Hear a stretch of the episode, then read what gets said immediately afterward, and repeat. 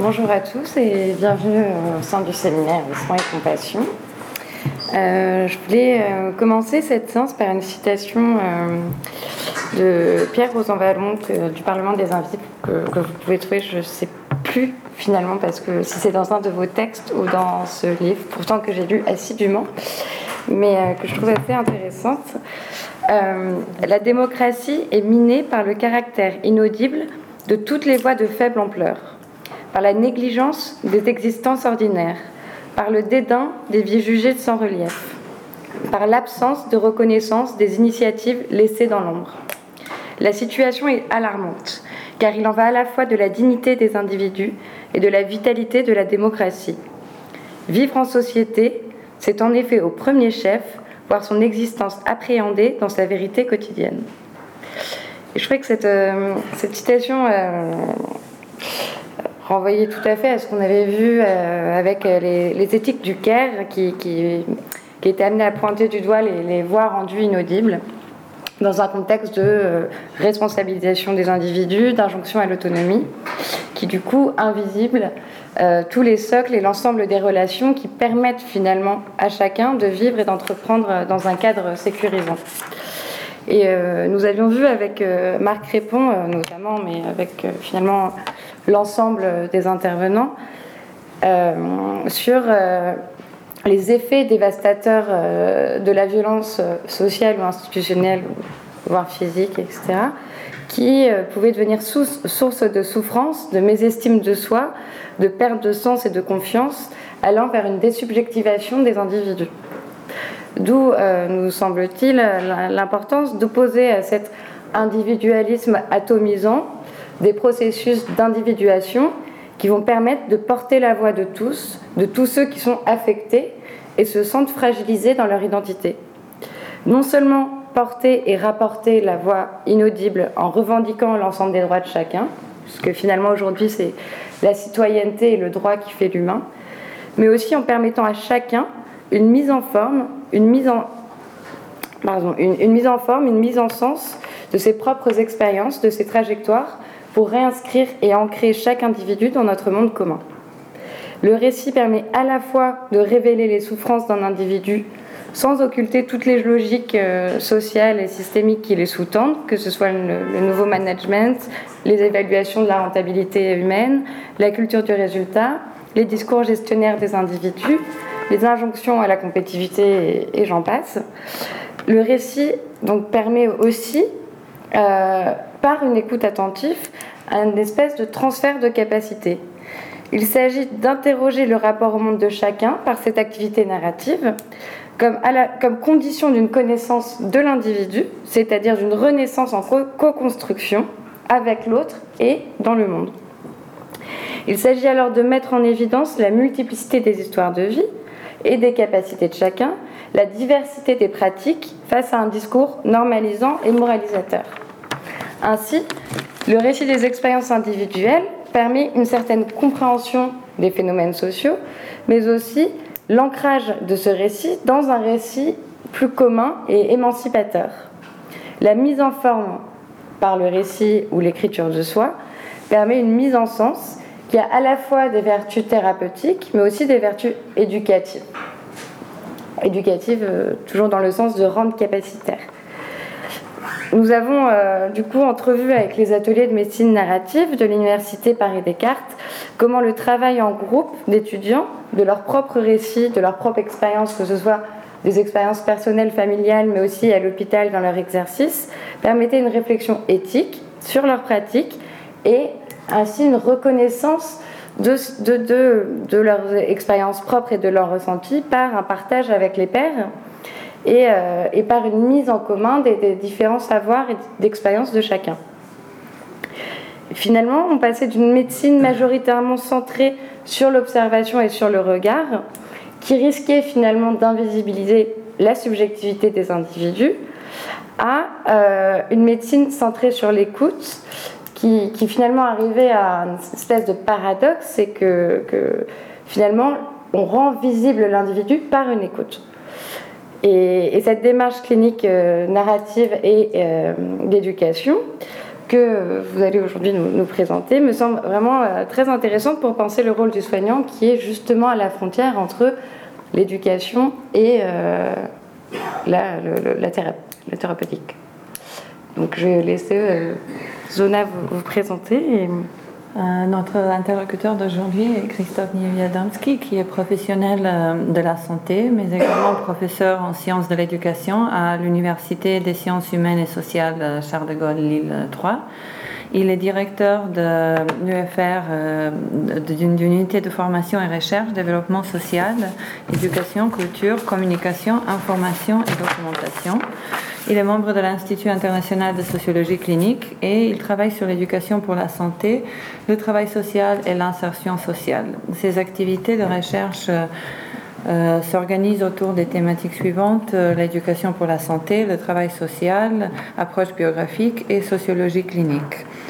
Euh, son doctorat s'intitule Alcoologie et histoire de vie, contribution à l'étude d'un accompagnement dialectique entre thérapie en formation et son HDR, recherche biographique, conception, conception du sujet et clinique narrative et éducative.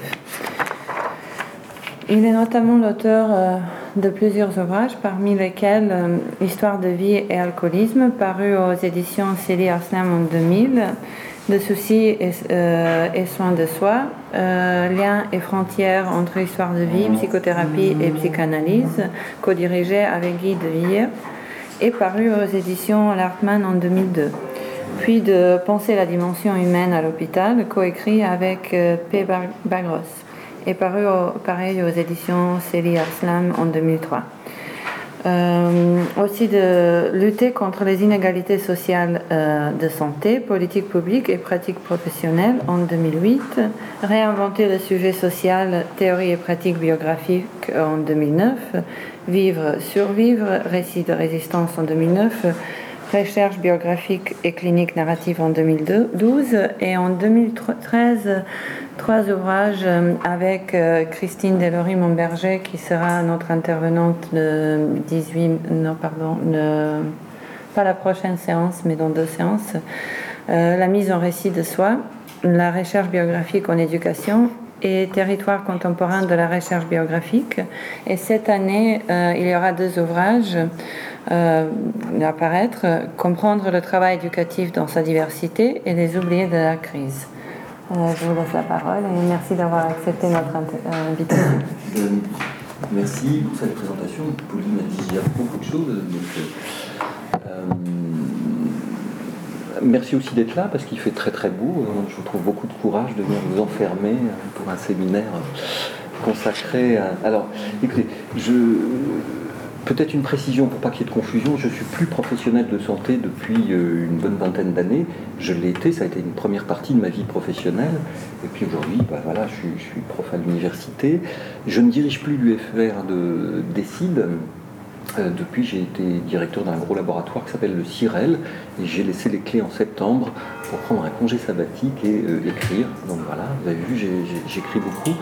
Alors c'est l'un des paradoxes des, des universitaires, on écrit beaucoup, mais on n'est pas trop lu, quoi. C'est-à-dire, voilà, on, passe beaucoup de temps à écrire des ouvrages qui vont être lus par un petit cénacle.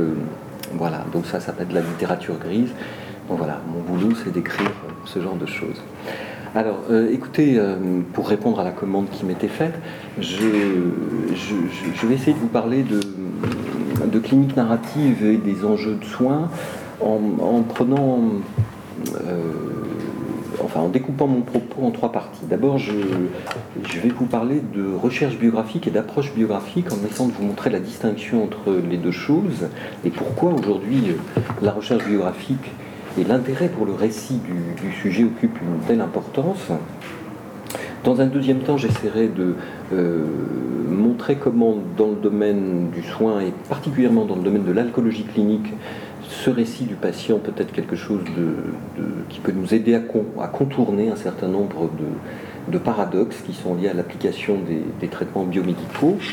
Et puis enfin, euh, je vous présenterai des exemples cliniques et si, j'en ai le temps, je ne sais pas comment ça va se passer, je, vous raconterai l'histoire de deux patients en vous montrant le travail biographique qui a été fait avec eux. Euh, vous verrez ces deux patients issus de milieux sociaux très différents, et j'essaierai de vous proposer une analyse un peu socio-clinique euh, de, leur trajectoire. Voilà à peu près ce que, je vais vous dire. Je vous avais préparé un PowerPoint, mais bon, voilà, en l'absence de, projecteur, hein, si vous le souhaitez, je pourrais vous envoyer le PowerPoint. Euh, vous, me le dites, je vous laisse ma carte et puis je, vous l'envoie. Voilà, mais donc je, vais être pris entre mes notes, l'écran, euh, donc si je bafouille un peu, si je m'en mêle les pinceaux, vous m'en vaudrez pas. Premier moment de mon propos, euh, je voudrais euh, insister un petit peu sur l'injonction biographique à la réflexivité dans la modernité avancée. Alors, pourquoi? Parce que dans le contexte de, nos sociétés contemporaines, l'obligation à la réflexivité est devenue une des caractéristiques de nos modes d'existence, où finalement nous devons euh, faire sans arrêt face à l'insécurité mentale. Bon, je vais essayer. Je... Oui, non, je parle pas très fort, donc vous n'hésitez pas à me dire s'il faut que je monte le son. Hein. Bon, donc euh, dans nos sociétés contemporaines, l'injonction euh, à la réflexivité est devenue une caractéristique essentielle de nos modes d'existence où nous devons faire face à plusieurs choses. D'abord l'insécurité mentale et la prise de risque qu'imposent les incessants changements auxquels nous sommes soumis. Alors je renvoie là aux travaux des sociologues qui parlent de société liquide, je pense à Bauman et d'autres. Hein. Donc euh, tout ce contexte de la modernité avancée et de l'insécurité qui est lié à cette modernité avancée pour l'individu, hein, qui ne peut plus s'appuyer sur ce qui l'a précédé, hein, euh, qui aujourd'hui est obligé d'inventer sa propre trajectoire, sa propre destinée. On n'est pas du tout dans la situation qu'on connaissait avant. Euh, dans la première partie du XXe siècle, par exemple, où par exemple quelqu'un qui appartenait aux classes sociales populaires eh bien, avait une trajectoire toute tracée. Hein. C'est un fils d'ouvrier ou fils de paysan, eh bien, la probabilité pour qu'il devienne lui-même ouvrier ou paysan était extrêmement forte, et ses propres enfants, euh, etc. Il y avait une reproductibilité très très forte de la stratification sociale. Aujourd'hui, et depuis en gros les années 70, hein, l'entrée dans la postmodernité puis dans la modernité avancée donne aujourd'hui euh, des trajectoires qui sont beaucoup plus labiles, où euh, à la mobilité géographique s'ajoute la mobilité sociale, et donc on a aujourd'hui des trajectoires qui sont beaucoup moins prédéterminées par les appartenances sociales telles qu'elles pouvaient être pensées dans la première partie du XXe siècle. Donc nous sommes invités finalement à devenir toujours plus autonomes, toujours plus responsables, mobiles, capables de nous affirmer, de choisir notre destin, mais aussi de plier les chines sous le fardeau d'être soi et de trouver sa place. Hein. Vincent de Goljac, par exemple, parle de ce passage contemporain de la lutte des classes à la lutte des places. Hein.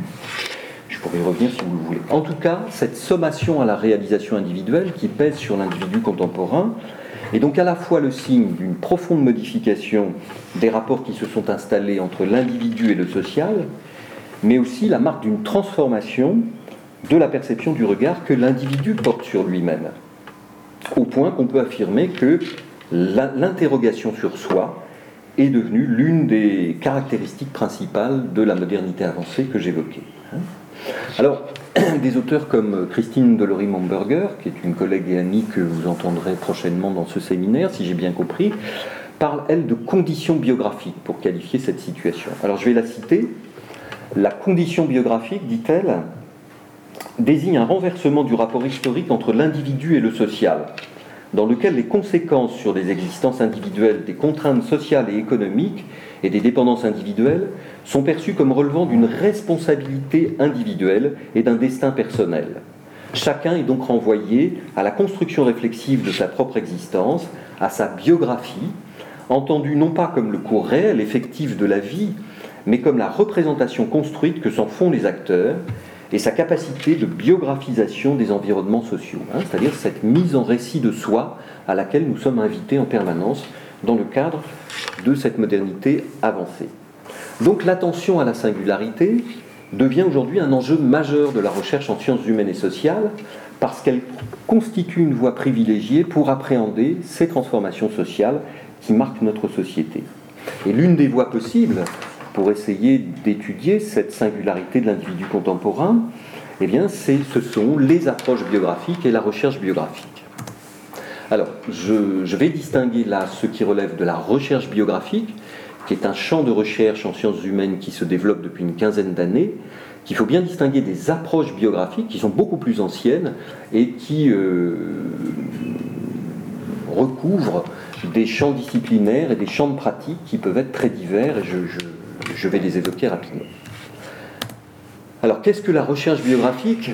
Eh bien la recherche biographique dans, le, dans la poursuite du, propos que je développais euh, tout à l'heure, elle considère que les transformations sociales et culturelles qui marquent la modernité avancée ont contribué à modifier profondément les rapports qui s'établissent entre l'individu et la société, et faisant de ce fait du récit de soi un processus central de construction individuelle, c'est-à-dire que le sujet contemporain se construit au travers de la mise en récit de lui-même, mais aussi de production de la sphère sociale. C'est-à-dire que la production de la sphère sociale s'appuie aujourd'hui sur cette production des singularités des individus.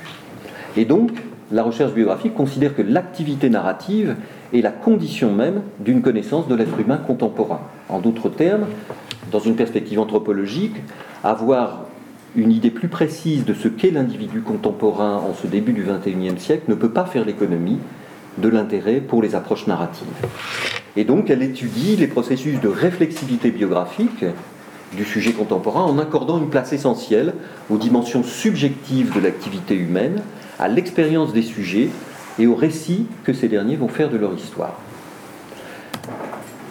Alors, les approches biographiques, elles se définissent globalement par leur usage du récit à des fins d'intervention et ou de recherche, alors que la recherche biographique dont je viens de parler, elle fait de l'activité narrative le cœur de sa réflexion épistémologique. Hein. donc vous voyez, c'est une structure d'emboîtement, la recherche biographique mène une réflexion épistémologique sur la place du récit dans la société contemporaine et les approches biographiques, on pourrait dire, sont des champs disciplinaires ou des techniques de recueil de récits euh, que je vais rapidement balayer. On les trouve dans six grands domaines soit disciplinaires, soit d'activité. D'abord dans le champ de la littérature, avec tous les travaux de, de personnes comme Philippe Lejeune, par exemple, qui s'est intéressé à la naissance de l'autobiographie, ou, en tout cas, excusez-moi, au développement de l'autobiographie au décours du XVIIIe siècle, hein, c'est-à-dire ce moment où le sujet s'émancipe suffisamment de la tutelle de Dieu pour pouvoir prendre la parole en son nom propre. Hein. Ça se noue par ailleurs avec l'apparition de, des intérêts d'une classe sociale émergente de l'époque, qui est la bourgeoisie, avec le souci de libre arbitre, de libre entreprise, et euh, donc des marchands, des, ouvriers prennent la parole, écrivent, et leurs récits vont connaître euh, un succès euh, au moins d'estime assez important, parce que les contemporains de ces narrateurs se retrouvent dans ces productions narratives où ils retrouvent des traces de leur propre existence euh, qui est en train de se modifier à partir du XVIIIe siècle avec l'invention de l'idée de démocratie et l'invention de l'idée de sujet contemporain tel qu'on le connaît aujourd'hui. Donc vous voyez, à l'échelle de l'histoire, l'autobiographie, c'est un phénomène relativement récent qui n'a cessé de se développer, alors avec euh, les ateliers d'écriture, tout le champ des écritures de l'intime, hein, qui font l'objet de recherches dans le domaine de la littérature, avec cette spécificité que ces travaux sur l'autobiographie nous donnent aussi des indications sur le sur des dimensions anthropologiques et sociologiques de l'individu contemporain. Par exemple, des auteurs comme François Bon, qui est un écrivain euh, qui a beaucoup travaillé sur des ateliers d'écriture, explique que euh, lorsqu'il travaille euh, avec des populations en situation de précarité, avec des toxicomanes, avec des gens dans des quartiers relégués, etc., les récits autobiographiques qu'il récupère dans ses ateliers d'écriture lui donnent également des indications sur des comportements sociaux, sur des manières d'investir le monde propres à ces populations euh, qu'on n'a pas forcément avec euh, des recherches qui sont menées euh, dans le domaine qualitatif, dans le domaine quantitatif, excusez-moi, dans le domaine de la sociologie. Deuxième champ d'investigation des récits de vie et des approches narratives, c'est le champ de l'ethnologie et de la sociologie. Et là, bon, le champ est très vaste. Hein, Euh, je pense à des gens comme Daniel Berthaud en France, hein, euh, et je recommande d'ailleurs la lecture d'un petit ouvrage qui s'appelle Les récits de vie dans la collection 126, je crois, hein, euh, où Berthaud montre comment aujourd'hui, finalement, l'utilisation des récits de vie dans les sciences humaines et sociales, et en particulier dans la sociologie, ont gagné leur lettre de noblesse au travers en particulier des phénomènes de saturation des données. C'est-à-dire que lorsque vous faites une recherche euh, dans un monde social suffisamment circonscrit, que vous avez un échantillonnage de population qui est suffisamment représentatif du monde social que vous voulez étudier et que vous faites, vous recueillez des récits de vie, eh bien il arrive un moment donné où vous n'apprenez plus rien sur les questions que vous vous posiez, sur les hypothèses que vous aviez formulées. C'est-à-dire que vous apprenez toujours des choses en interrogeant les gens, mais de manière anecdotique par rapport aux questions que vous vous posiez. Et ce phénomène de saturation des données a redonné cette lettre de noblesse à des approches qui, dans le champ de la sociologie, euh, dans les années 70, euh, euh, c'était pas un allant de soi. Hein. Il, y avait toujours, dans le champ des sciences humaines, un, comment dirais-je, un soupçon de, d'une subjectivité trop importante au travers des récits, et donc on était assez prudent par rapport à, ce type de recherche. Donc Berthaud et d'autres vont assurer la scientificité de ce type de recueil de données en sociologie. Euh, des gens comme Franco Ferrarotti euh, en Italie vont également développer une réflexion épistémologique à ce propos. Pour le dire vite aujourd'hui, dans le champ de la sociologie, et en particulier dans le champ de la sociologie du sujet, il n'y a plus de doute quant à la de l'utilisation de ce type de données biographiques pour essayer de comprendre le social, au point que même des auteurs comme Bourdieu, qui avait publié un texte absolument un très bon texte d'ailleurs, hein, qui s'appelait L'illusion biographique, et, critiquait l'utilisation des données biographiques en, sociologie, mais finalement est revenu euh, sur ses positions dans la deuxième partie de son œuvre, et tout particulièrement avec un ouvrage euh, qui s'appelle. Euh, comment s'appelle cet ouvrage Où il excusez-moi, j'ai un trou. Euh, l'un des derniers ouvrages de Bourdieu, c'est un collectif, et en fait, il utilise des récits de vie pour décrire la réalité sociale et la souffrance, la misère du monde. Voilà, la misère du monde, excusez-moi. Hein, la misère du monde, bien sûr.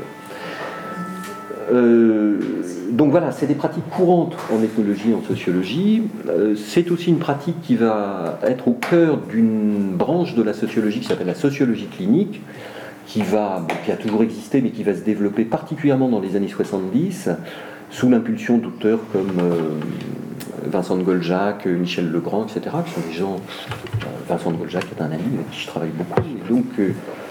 Vincent de Goljac va en particulier, dans les années 80, publier un ouvrage qui s'appelle La névrose de classe, et où il va utiliser le récit de vie pour comprendre les contradictions dans lesquels se trouvent les individus qui sont dans des situations de mobilité sociale et de conflit de filiation par rapport à ces mobilités sociales.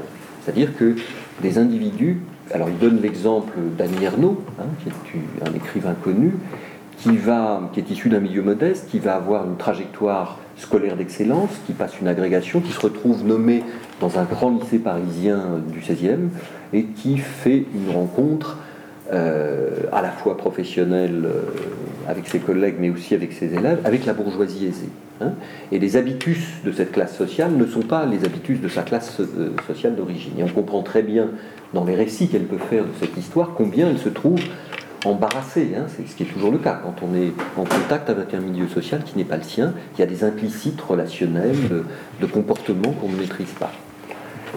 Euh, alors on peut très bien comprendre au travers de la sociologie structuraliste comment ces euh, changements de classe sociale produisent des difficultés d'ajustement pour les individus, mais plus encore, De Gaulle-Jacques va associer une réflexion psychanalytique sur cette question et montrer comment ces conflits d'habitus peuvent générer des conflits de filiation qui génèrent une souffrance psychique pour les individus. Je reprends l'exemple d'Annie Ernaux.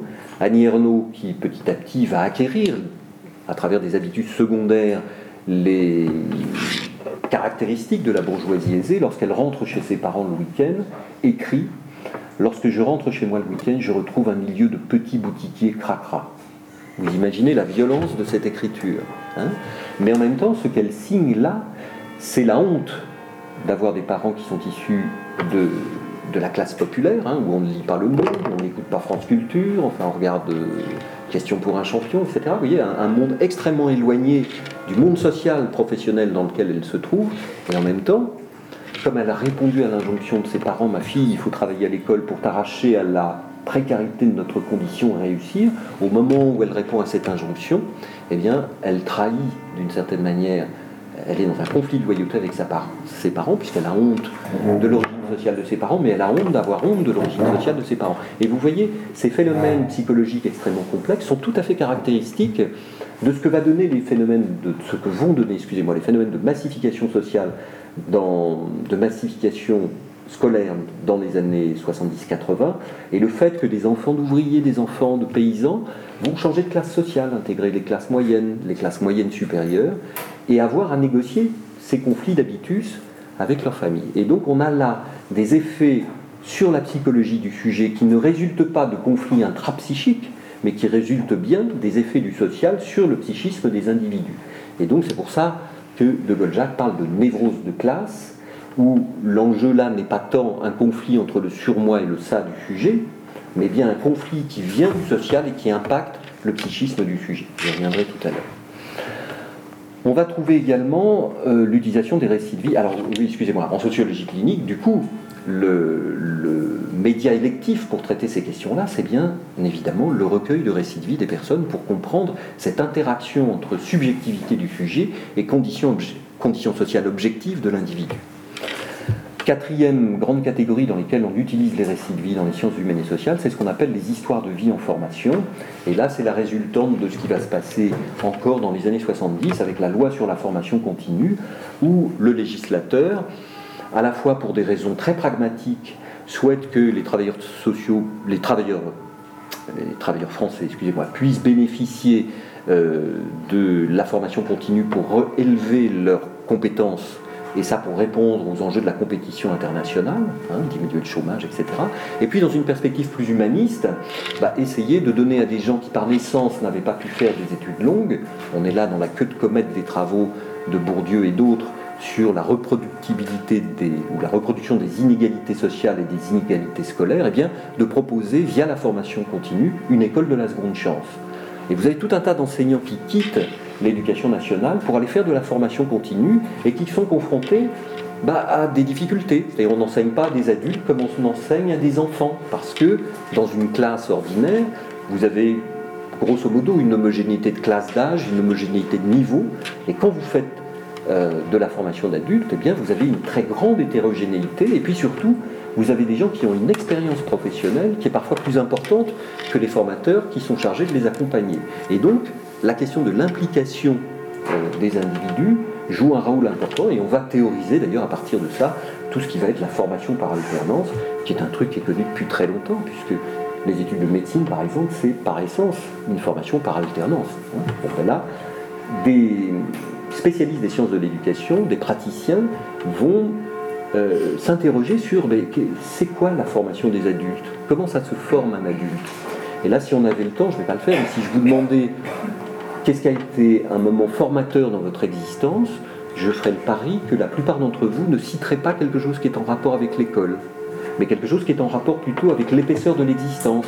Des rencontres, des voyages, euh, un deuil, que sais-je encore, une expérience professionnelle difficile, une épreuve. Vous voyez, c'est-à-dire que dans le champ de la formation des adultes, ce qui compte, c'est toute une dimension informelle des savoirs qui n'est pas du tout ce qu'on apprend à l'école avec euh, euh, les, savoirs de base. Hein. Là, on est du côté de l'expérience du sujet, des savoirs existentiels et des savoirs, euh, pratiques. Hein. Alors, du coup, on a recueilli donc du, matériau pour comprendre quelle était la spécificité de la formation des adultes en utilisant le récit de vie, mais plus encore, on s'est aperçu qu'en mobilisant le récit de vie ou l'histoire de vie en formation d'adultes, ça produisait des, effets. C'est-à-dire que les gens, en faisant le récit de leur parcours de formation, se réappropriaient aussi leur pouvoir de formation. Hein, de la même manière que dans, le champ de l'éducation thérapeutique des patients, quand on amène les patients à faire un récit de leur expérience, eh bien, euh, en termes de, projection dans l'avenir et de projet, on, on active des phénomènes de capacitation de l'individu. Et là, donc, dans le champ des histoires de vie en formation, ça a été particulièrement travaillé alors, par des auteurs comme Gaston Pinault, Pierre Dominici, Guy Villers et bien d'autres. Cinquième champ de pratique euh, des approches biographiques, c'est le champ des histoires de vie de collectivité. Comment aujourd'hui on peut s'intéresser à des collectifs de travail pour leur faire raconter leur histoire professionnelle à plusieurs voix. Euh, alors, il peut y avoir on peut avoir une visée testimoniale, par exemple. Hein. vous voyez, par exemple, des pans d'une activité professionnelle qui est en train de disparaître et puis dont il faut garder trace. Hein. par exemple, une usine euh, dans un champ industriel particulier qui disparaît et donc vous interrogez les gens pour garder trace de cette mémoire euh, ouvrière, par exemple. Ça a été fait beaucoup. On peut le faire aussi dans le domaine de la santé. Je l'ai fait avec un ami médecin qui s'appelle Philippe Bagros dans un service de néphrologie d'immunologie clinique on a eu la possibilité de travailler avec les gens qui avaient inventé cette discipline. C'est-à-dire la, néphrologie, l'immunologie clinique, ça a aujourd'hui une quarantaine d'années. À l'époque, on a fait cette recherche au CHRU de Tours avec des gens qui avaient inventé la discipline avec trois bouts de ficelle. Quoi, hein. Et ce qu'on a fait dans un ouvrage qui s'appelle Penser la dimension humaine à l'hôpital, c'est d'essayer de tordre le cou à cette idée que l'hôpital pourrait être géré comme une entreprise. Je pense qu'il faut s'inscrire absolument en faux contre cette idée, en tout cas moi c'est l'hypothèse que je formule. On a essayé de le montrer dans cet ouvrage et on a travaillé pendant deux ans avec une cinquantaine de personnes, des patients, des médecins, des infirmiers, des cadres infirmiers, des aides-soignants, sur l'histoire de ce service. Et l'histoire de ce service est assez emblématique pour plusieurs raisons, mais euh, l'une d'entre elles, c'est que c'est vraiment une aventure technologique et humaine où les individus ne sont pas interchangeables. Si ça s'est passé comme ça, c'est parce que c'était ces individus-là et qu'il y avait une culture d'équipe extrêmement importante. Et ces cultures d'équipe, aujourd'hui, on tend à les invisibiliser. C'est ce que disait Pauline tout à l'heure. Hein.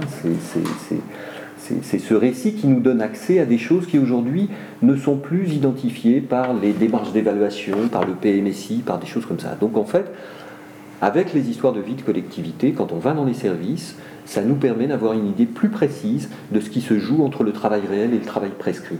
Et de plus en plus, le travail réel des individus est extrêmement éloigné, de plus en plus éloigné du travail prescrit. En d'autres termes, pour que les gens fassent correctement leur travail, ils font en permanence des choses qui ne sont pas dans les fiches de poste. Et pour savoir ce qu'ils font, ben, la meilleure des choses à faire, c'est d'aller leur demander et de recueillir des vie professionnels. Ce qui est le cas des histoires de vie de collectivité. Puis enfin, Dernier champ de pratique autour des, approches biographiques, c'est tout le champ de la psychobiographie, avec l'héritage psychanalytique hein, autour de ça, et c'est probablement même la psychanalyse qui a le plus théorisé autour de l'autobiographie, même si la psychanalyse n'utilise pas le terme de récit de vie ou d'histoire de vie pour qualifier ses pratiques. Mais dans le même temps, c'est complètement central dans l'activité même du psychanalyste que de travailler à partir du récit subjectif du patient et de son récit de vie. Donc vous voyez, les approches biographiques, on a vraiment un empan d'activité extrêmement large. Alors, euh, combien de temps il me reste? 20 minutes. D'accord. Alors, je vais, je, pour illustrer un petit peu l'utilisation de la recherche biographique et des approches biographiques, je vais vous parler un peu de clinique et je vais vous parler d'alcoologie clinique un peu rapidement. Euh, alors, aujourd'hui, quand on parle d'alcoolologie clinique, d'abord, il faut savoir que c'est un, problème de santé publique majeur. Hein. Si, par comparaison, vous voyez, si on, si on parle des, gens euh, qui sont héroïnomanes, hein, dont on a beaucoup parlé euh, parce qu'on parce qu'on a des images assez catastrophistes autour de ça, ça représente en France 150 000 à 200 000 personnes. Les gens qui ont un rapport toxicomanogène avec l'alcool, ça représente en France 6 à 7 millions de personnes. Donc vous voyez, il n'y a pas photo entre les deux. Donc c'est vraiment quelque chose qui est extrêmement répandu. Statistiquement, on peut dire qu'une personne sur dix qui consomme des boissons alcoolisées aura dans son existence un rapport toxicomanogène avec l'objet. Ça veut aussi dire que 9 dixièmes des personnes ont un rapport sans difficulté majeure avec le produit. Mais quand même, une sur dix, ça fait beaucoup de gens. Alors, ce qu'on utilise en alcoolologie clinique, c'est plusieurs concepts, mais en particulier un concept qui s'appelle le concept de maladie alcoolique. Alors, c'est un concept qui est historiquement daté, je ne vais pas revenir là-dessus, mais Fouquet disait la maladie alcoolique, c'est la perte de la liberté de s'abstenir d'alcool. C'est-à-dire que ça n'a rien à voir avec la volonté du sujet. Hein. Il y a plusieurs hypothèses, il y a des hypothèses en particulier biologiques sur des facteurs de recapture de, certains neurotransmetteurs qui fonctionneraient mal du fait de l'utilisation de l'alcool. Il y aurait des effets de seuil, puis à un moment donné, un peu comme un élastique qu'on aurait tendu comme ça. Il n'y a pas de retour à la normale possible. Il y aurait une désorganisation au niveau neurobiologique de certains de ces, récepteurs, en particulier sérotoninergiques. Et puis il y a des hypothèses psychologiques et des hypothèses sociologiques, et c'est plutôt de celles-ci dont je vous parlerai aujourd'hui dans mon propos, hein, sans inviter aucunement les hypothèses biologiques bien entendu. Euh, il faut savoir que la maladie alcoolique, c'est aussi euh, une entité nosologique qui est, euh, assez vaste, puisqu'elle elle est composée par des types de, pathologies assez diverses. Alors, Fouquet, là encore, parlait d'alcoolose, d'alcoolique, de somalcolose, en bref, il parlait, si je traduis autrement, d'alcoolisme d'habitude, hein, euh, d'alcoolisme névrotique et d'alcoolisme psychiatrique. Et ce sont des entités neurologiques assez différentes. Hein. L'alcoolisme d'entraînement, par exemple, c'est une maladie qui va s'installer sur 20 à 30 ans, alors que l'alcoolisme névrotique, dit alcoolose, c'est quelque chose qui s'installe entre 6 à 18 mois, qui évolue par crise et où le rapport à l'objet est radicalement différent. Quant à l'alcoolisme psychiatrique, c'est un type d'alcoolisme où la comorbidité psychiatrique est importante. Euh, voilà, je pourrais rentrer dans les détails dans la discussion si vous le souhaitez, mais tout ça pour vous dire qu'une fois que la dépendance est installée, on a un certain nombre de caractéristiques communes à toutes ces personnes euh, et qu'on pourrait phénoménologiquement euh, indiquer par ce qu'on appelle le monde des alcooliques. Alors le monde des alcooliques, il est caractérisé par trois choses. D'abord les phénomènes de déni. Alors le déni, c'est un mécanisme de défense euh, qui fait qu'on va occulter une réalité qu'on juge insupportable. Hein. c'est un mécanisme de défense plutôt emprunté à la psychose d'ailleurs, ce qui fait que on a longtemps pensé que peut-être dans l'alcoolisme il y avait des soubassements psychotiques. On sait aujourd'hui que ça n'est pas vrai pour deux tiers d'entre eux. Bref, euh, cliniquement, euh, ça, ça veut dire que par exemple, vous, accueillez un patient dans votre cabinet, que vous soyez médecin, psychologue, éducateur, infirmier, quelqu'un qui sent l'alcool à 3 mètres, qui a perdu son travail, euh, son épouse est en train de partir avec les enfants, et puis qui vous dit non, non, moi je ne bois pas d'alcool. C'est un homme, ça peut être une femme aussi. Hein. Ces phénomènes de déni, ils sont extrêmement classiques. Mais ça veut dire que ce patient euh, ne vous ment pas, même si apparemment tout montre qu'il est en train de vous raconter des histoires. Et ça, c'est complètement au cœur de la, pratique alcoologique. Et, sauf que ça génère des, phénomènes contre-transférentiels assez redoutables, de la méfiance en particulier, et que euh, si on ne comprend pas que ces phénomènes de déni sont au cœur de, l'alcoolologie clinique, eh bien, on, est dans des rapports intersubjectifs qui sont extrêmement compliqués pour favoriser une alliance thérapeutique. Deuxième caractéristique de ces patients, au moins dans un premier temps, sont les troubles de la temporalité. C'est-à-dire ce sont des gens qui ont beaucoup de mal justement à articuler euh, de manière narrative le passé, le présent, le futur. Le passé, c'est quelque chose qui est très culpabilisant pour eux, et l'avenir est inenvisageable. Hein, et donc, euh, ils sont dans une espèce de, récit d'eux-mêmes où c'est essentiellement le présent qui va, et, un présent dans lequel ils sont englués, qui va être privilégié. Et puis enfin, une troisième caractéristique, ce sont les troubles de l'individuation. Alors les troubles de l'individuation, c'est la difficulté pour ces patients, une fois qu'ils sont décidés à se soigner, de se singulariser. Hein. ce sont des patients qui sont capables de vous dire, écoutez, moi je suis comme tout le monde sauf l'alcool. Hein. Je, ne ferai pas d'histoire, ne vous inquiétez pas, d'ailleurs je n'ai pas d'histoire. Et donc on a une espèce de relation blanche où les gens ont beaucoup de mal à se singulariser. Alors ça c'est lié à euh, une hypothèse euh, que j'essaierai de développer tout à l'heure sur euh, ce que je pense être une faille identitaire précoce. Alors en tout cas, une fois que le diagnostic est posé, que les gens ont passé la période de déni et décident de se soigner, eh bien, on va engager un traitement euh, qui s'appuie essentiellement sur la notion de psychothérapie éducative. Alors, qu'est-ce que ça veut dire? Ça veut dire que euh, du côté de la psychothérapie, on va favoriser plutôt la psychothérapie de groupe, parce que la psychothérapie individuelle ne marche pas très bien, au moins en première intention, avec ses patients.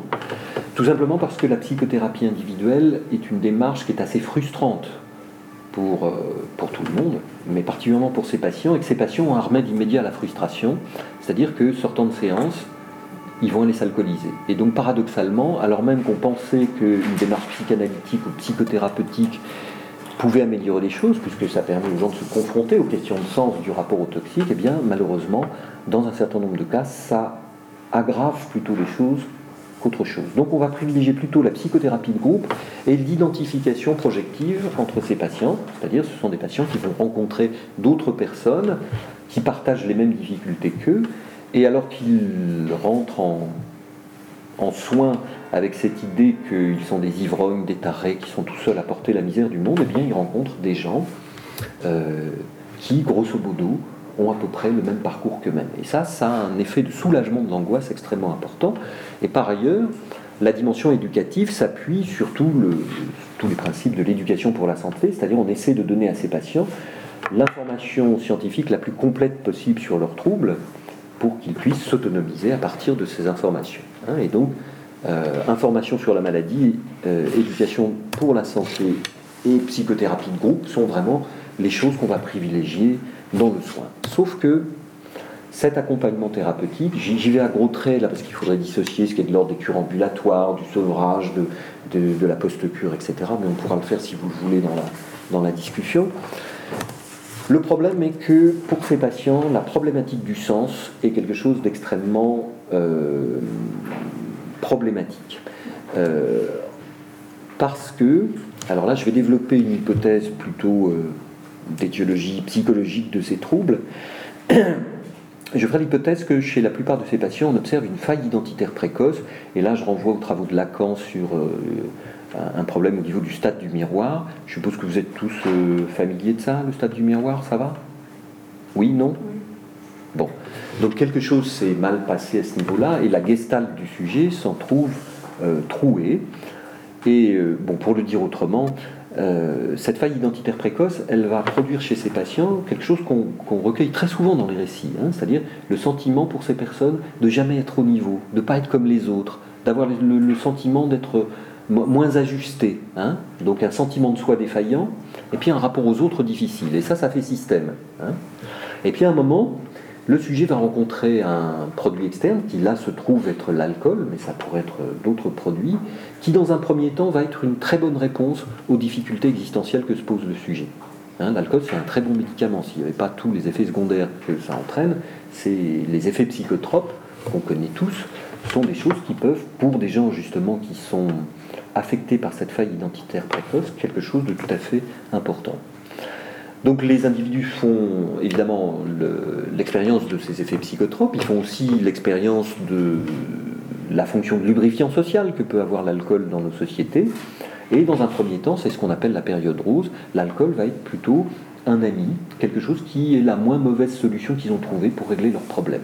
Sauf que, avec l'alcool, évidemment, il y a ces effets de tolérance, c'est-à-dire la nécessité d'augmenter les doses pour obtenir les mêmes effets, et la capacité du sujet, à la fois physiologique et psychologique, de métaboliser des quantités de plus en plus importantes d'alcool, eh bien, trouve rapidement ses limites. Hein. et on va voir apparaître rapidement ben, un certain nombre de troubles, qui sont des troubles psychologiques, physiologiques, sociaux également, hein, euh, et puis assez rapidement, on rentre dans ce qu'on appelle la, période problématique, ce qu'on appelle la période noire, c'est-à-dire que le sujet a beau consommer de l'alcool, les effets psychotropes sont de moins en moins efficaces, le sentiment de, de, de mésestime de soi, le sentiment de soi défaillant réapparaît de plus en plus, et puis surtout, la fonction d'intégration sociale qui était attaché à la consommation d'alcool, eh bien, tend à disparaître. Et il y a un phénomène de stigmatisation sociale, c'est-à-dire que nous avons un seuil de tolérance élevé par rapport à une consommation modérée d'alcool,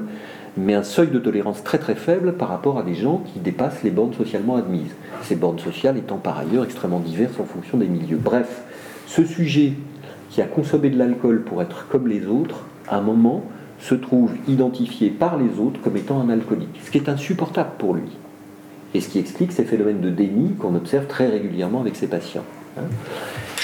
Et donc ce phénomène de stigmatisation sociale, t'es pas comme nous, t'es un alcoolique, renvoie le sujet immédiatement à cette faille identitaire précoce et permet de mieux comprendre ces difficultés qu'on a à établir, au moins dans un premier temps, une alliance thérapeutique avec ces patients. Hein. Mais du coup, euh, alors je rentre dans la troisième partie de mon propos quelle perspective euh, peut amener la clinique narrative dans l'accompagnement de ces patients? Alors d'abord, cette clinique narrative, euh, Pauline l'a évoqué tout à l'heure, c'est véritablement une rupture clinique qui s'inscrit dans le droit fil de l'héritage psychanalytique. Bon, c'est cette révolution freudienne du passage d'une clinique de l'observation à une clinique de l'écoute. Vous connaissez tous cette histoire, Freud travaillant avec Charcot auprès des hystériques, et, Charcot mesurant, observant très soigneusement les, personnes qui présentent des troubles hystériques. Et puis euh, Freud, qui a cette intuition que il faut quitter cette clinique du regard qui est objectivante, partiale et partielle, et rentrer dans une clinique de l'écoute parce que ce patient, il a des choses à dire. Et que, justement, ces troubles hystériques où on a des troubles euh, où il n'y a pas de correspondance anatomique, eh bien, ça obéit à une logique de représentation. Et cette logique de représentation, pour y avoir accès, c'est bien le détour par le récit qui va être essentiel. Et ça, c'est la révolution de la psychanalyse qui va imprégner ensuite la psychosociologie, la psychologie et les sciences humaines et sociales euh, dans, dans le droit fil de ses travaux. Donc c'est une clinique, cette clinique de l'écoute, c'est une clinique de la complexité qui est attentive à une perspective interdisciplinaire, c'est-à-dire qu'on va mobiliser par exemple, je vous parlais tout à l'heure de sociologie clinique, on va s'appuyer à la fois sur la philosophie existentielle sartrienne, sur la sociologie bourdieusienne, et puis sur la psychanalyse freudienne, voire sur la psychanalyse lacanienne, hein, pour essayer de décoder ce qui se passe dans le récit du patient. Elle se déploie au carrefour de l'objectif et du subjectif, de l'individuel et du collectif, du psychique et du social. Euh, il me reste 10 minutes à peu près Oui. Écoutez, je ne vais, pas, je, vais pas aller plus loin sur les aspects théoriques. Je,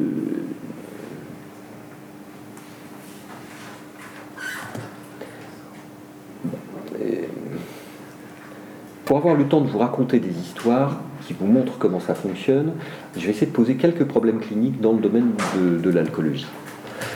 Si on fait l'hypothèse que l'alcool a pu, au moins dans un premier temps pour ces patients, permettre de composer avec des difficultés existentielles qui étaient suffisamment importantes pour participer à l'installation de l'alcoolodépendance, il est peu probable que ces difficultés existentielles se soient totalement dissoutes dans l'alcool au fil du temps. Ça veut dire que quand vous retirez ces béquilles à quelqu'un, il eh ben, faut lui à marcher et que les difficultés qu'il avait à marcher, il va falloir les prendre en compte. Du coup, comment on peut prendre en compte la résurgence de la problématique existentielle du sujet qui est liée à ce moment où il rompt avec le toxique?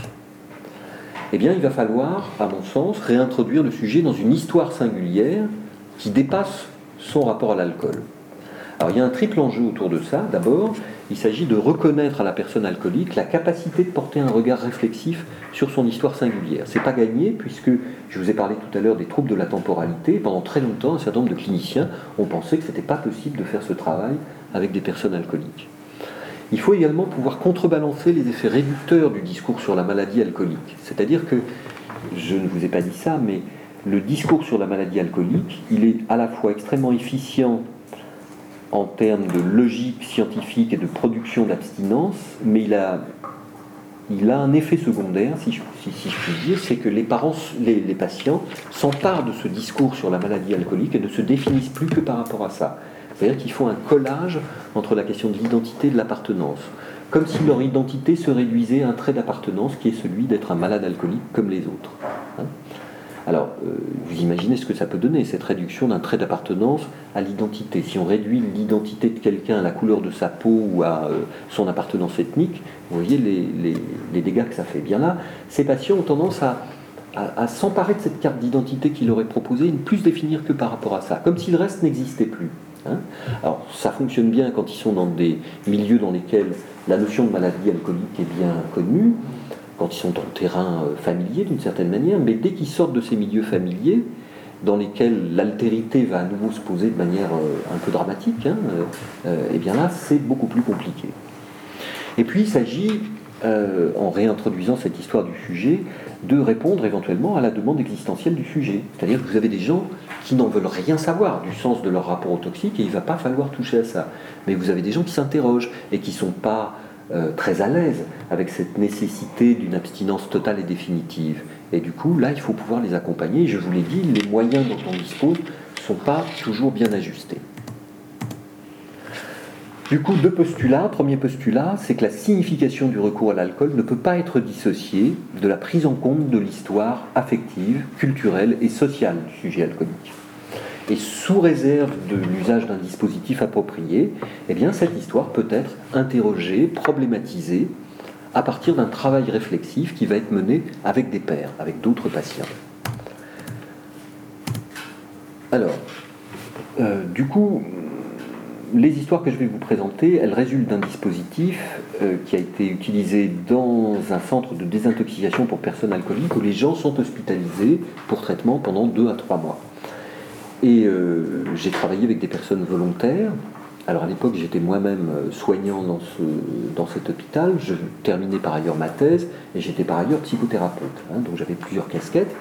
Et j'ai substitué au groupe de psychothérapie habituel qui était fait avec euh, les patients, des groupes centrés sur les récits de vie, sur les histoires de vie, en utilisant des supports inducteurs du récit qui étaient empruntés à la sociologie clinique, c'est-à-dire euh, l'histoire du prénom, le travail sur l'arbre généalogique, le travail sur la trajectoire biographique, c'est-à-dire pour essayer d'amener les gens non pas seulement à parler de leur rapport à l'alcool, mais aussi de parler du rapport à leur famille, à leur profession, aux aspects transgénérationnels, etc. Je ne vous détaille pas trop le, dispositif. Là, imaginez un, groupe traditionnel de, psychothérapie, donc 12 personnes qui se réunissent régulièrement. Euh, là, c'est un groupe à géométrie variable, euh, c'est-à-dire qu'on se réunissait au minimum une fois par semaine, mais jusqu'à trois ou quatre fois par semaine, et j'ajustais la durée des séances en fonction des besoins des participants. Vous voyez, dans un espace hospitalier très contraint, donc le, dispositif était contractualisé avec les patients, ils avaient une marge de manœuvre par rapport à ce type de dispositif. Alors, du coup, je vais. Il me reste 10 minutes Je vais vous raconter une histoire. Je vais, je vais, vous raconter une histoire. Je vais vous raconter l'histoire de Frédéric. Euh,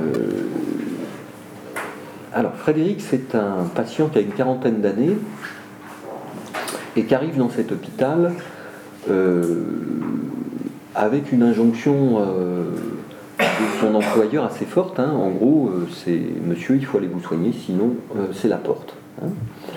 Il entre dans ce.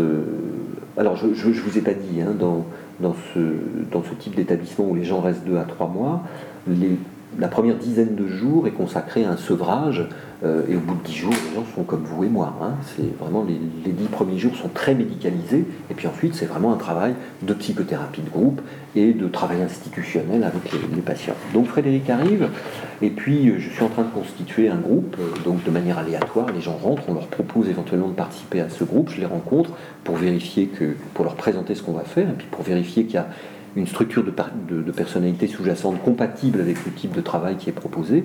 En gros, qu'on n'a pas affaire à quelqu'un qui risque de faire une décompensation psychotique trop importante.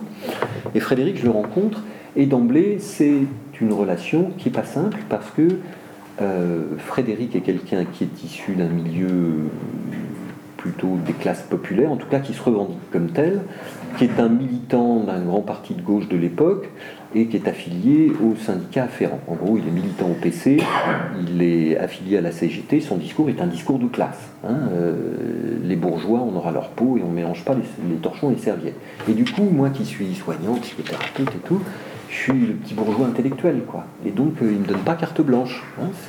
Voilà, il faut que je fasse mes preuves, quoi. Il intègre le groupe, on commence à travailler, et en gros, alors, j'aurais pas le temps de vous raconter une deuxième histoire, mais quand même, je vous en dis un mot.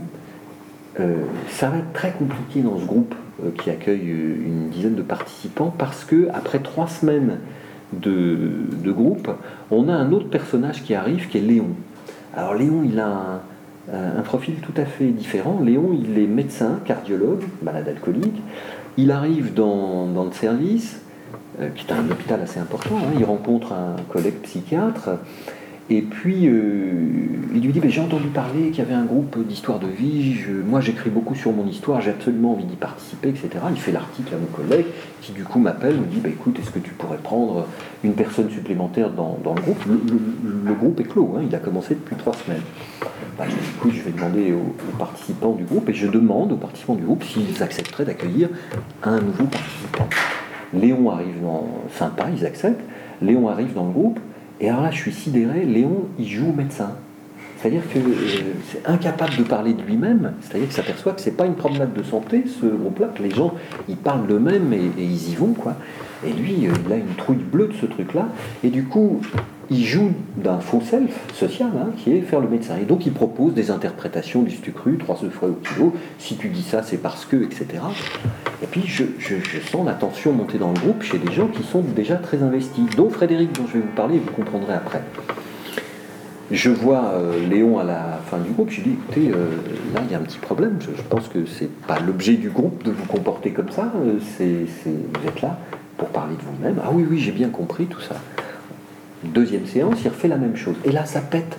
Il se fait, il s'en prend mais plein la tête par les gens du groupe, qui sont plutôt des gens issus des classes populaires, qui ont un lieu là où ils peuvent enfin parler d'eux-mêmes et qui se voient ce lieu confisqué par ce qui se donne à voir, c'est-à-dire un bourgeois dominant qui joue de son statut pour les empêcher de parler.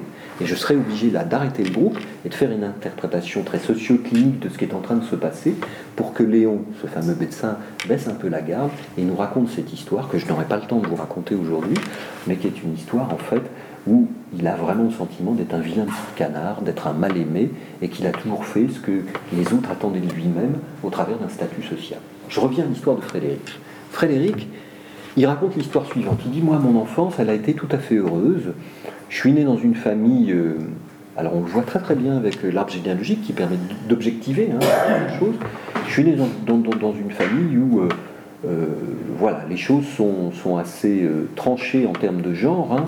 Les hommes travaillent, les femmes restent à la maison, s'occupent des enfants. C'est un milieu assez machiste, hein, d'une certaine manière.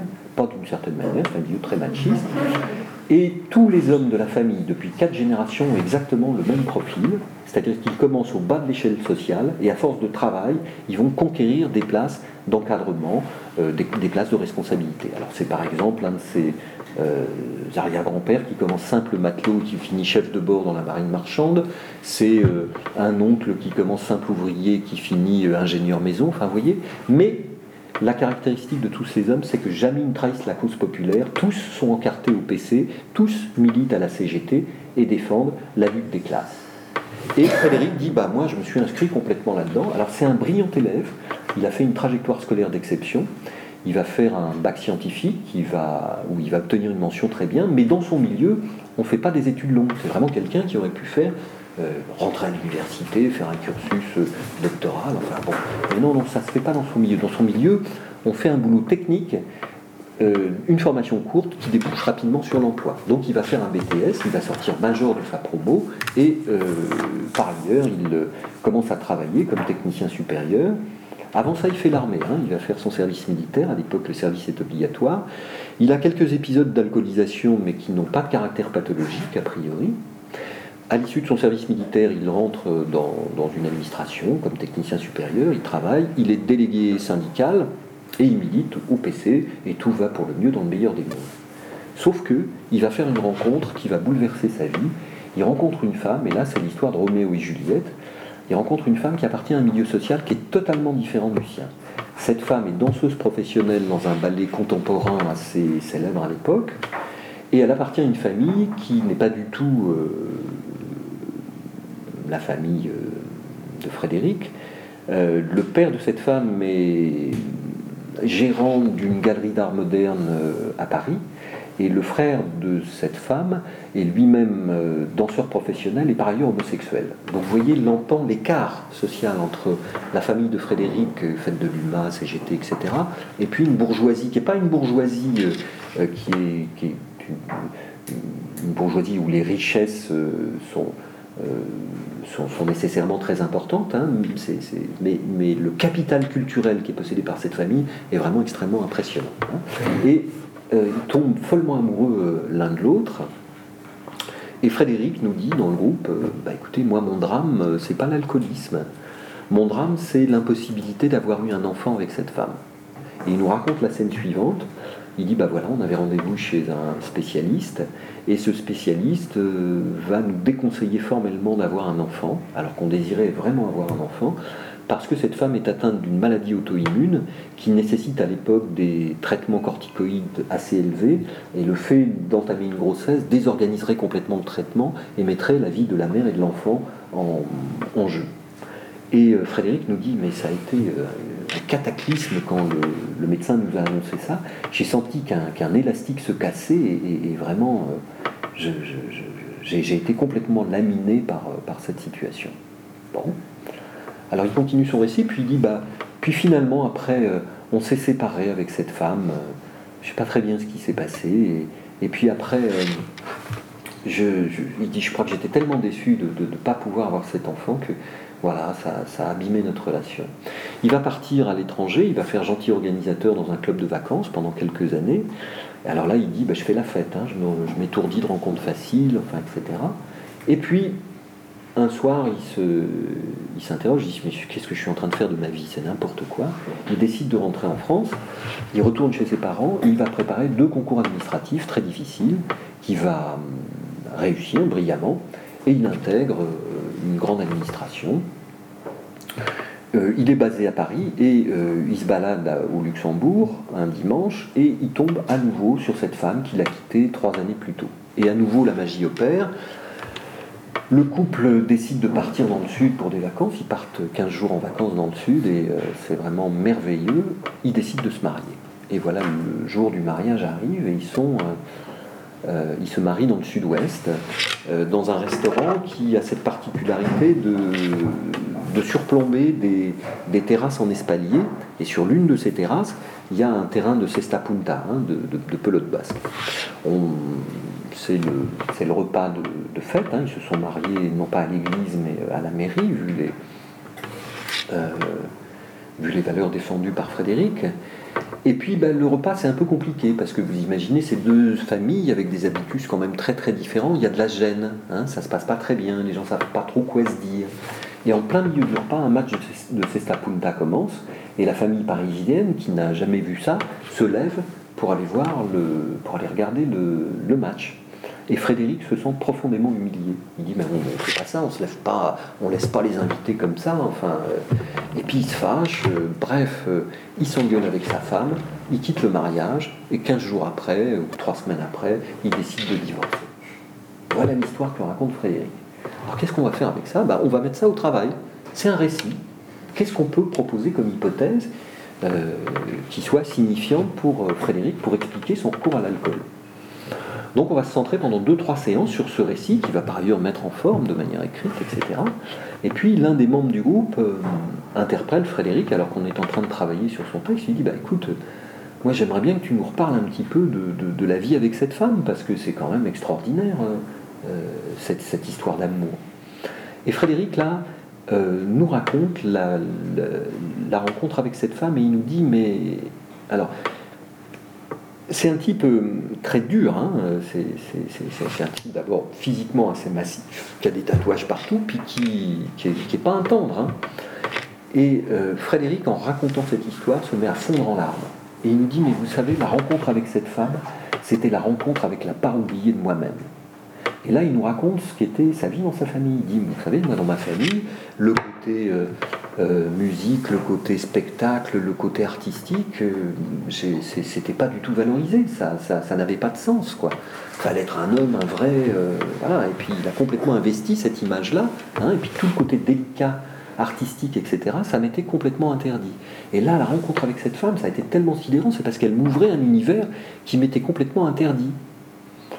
Alors bon, on laisse ce moment d'émotion passer un peu, on prend un café, on se remet en groupe, et puis euh, un autre des membres du groupe lui dit bah, écoute Frédéric, quand même là je je comprends pas bien ce que tu nous dis, parce que quand on rencontre la part oubliée de soi-même, ou quand on rencontre chaussure à son pied, ça a plutôt tendance à améliorer les choses. Alors qu'est-ce qui s'est passé? Comment tu peux nous expliquer que, euh, ça a merdouillé comme ça avec cette femme?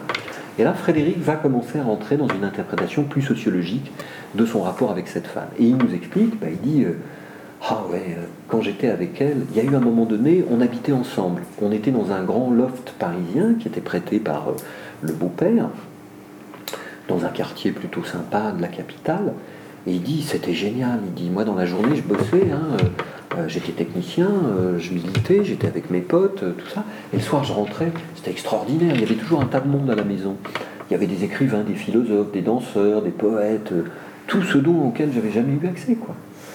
Et puis il nuance un peu, il dit oui, enfin en même temps, quand je rentrais, j'étais un peu la cinquième roue du carrosse. Hein. Moi, mon côté technique, mon côté sport, ça intéressait personne. Il dit jamais j'ai pu inviter des copains faire une belote à la maison, regarder un match de foot. Par contre, tous les week-ends, je me tapais les expositions de Kandinsky, euh, enfin, etc. Vous voyez, c'est-à-dire que le rapport à la culture est totalement disparitaire dans le couple, qui s'oppose totalement aux habitus qu'il a construits dans sa propre famille, évidemment. Hein. Donc on peut en faire une lecture sociologique hein, de, cette affaire-là, et des stratégies conjugales qui existent. Les sociologues ont parfaitement écrit ça. Et disant ça, Frédéric se tape sur le fond, il dit Bon sang, mais c'est bien sûr, je sais ce qui s'est passé. Et il va dessiner, alors, euh, il va dessiner deux cercles. Hein. et dans le premier cercle, il va faire monde technique. Alors, dans le monde technique, il y a euh, sa famille, euh, son boulot, son héritage culturel, enfin, etc. Un certain nombre de choses qui sont, voilà, ses habitudes primaires. Et puis il fait un second cercle, et puis il met monde des arts.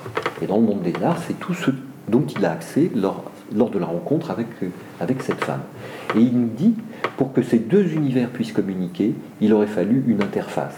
Et cette interface, ça aurait été un enfant. L'enfant, dit-il, c'est ce qui aurait permis de donner corps à notre relation. Ça aurait permis de donner chair à notre relation. Ça nous aurait permis de dépasser ces contradictions. Puis il dit, vous savez ce qui s'est passé, on n'a pas pu avoir d'enfant. Il gomme l'enfant qui est entre les deux cercles, et puis il note alcool. Il dit l'alcool, c'est ce qui me permettait de passer d'un univers à l'autre et de supporter les contradictions que je rencontrais. Et il va donner cette métaphore magnifique, une métaphore cinématographique. Il dit Je me suis trouvé en fait dans la peau du docteur Jekyll et dans la peau de Mr. Hyde. Dans la journée, j'étais le bon docteur Jekyll.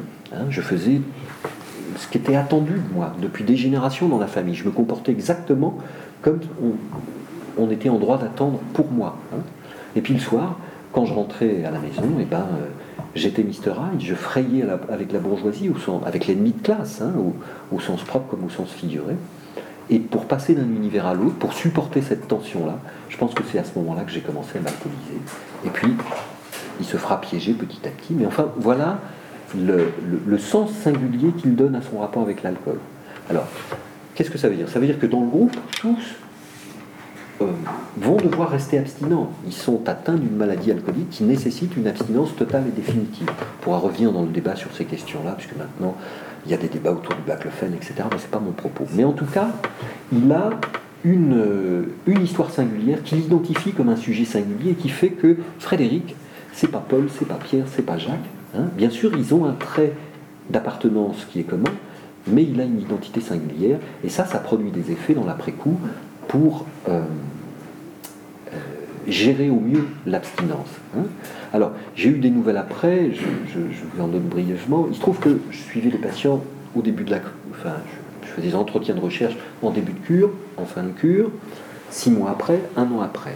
Alors, Frédéric, ce qu'il est devenu, c'est qu'il ben, a retrouvé une compagne qui est d'un milieu social un peu plus proche du sien, et puis il s'est mis il a continué à militer sur le plan syndical et politique, il continue à avoir une activité professionnelle régulière, mais il s'est mis à une activité artistique. Alors, son activité artistique, il fait de la sculpture, mais il ne fait pas n'importe quelle sculpture, il fait de la sculpture à partir de, de, matériaux de récupération industrielle, des tôles, du métal, enfin, etc., des compressions, des choses comme ça. Vous voyez, c'est-à-dire son activité artistique, d'une certaine manière, garde des liens de proximité avec son héritage populaire auquel il est extrêmement attaché, et avec cette obstination durable hein, dans la famille que, voilà, il y, a une injonction très très forte hein, qui pèse sur les hommes de cette famille, et évidemment, prendre des libertés par rapport à cette injonction, c'est sur le plan identitaire, bah, prendre un certain nombre de risques, ce qu'il a fait à un moment donné, sans doute à juste titre, hein, mais qui, euh, voilà, qui négocie un peu autrement aujourd'hui, et sur le plan d'abstinence, il va plutôt bien aux dernières nouvelles que j'ai eues.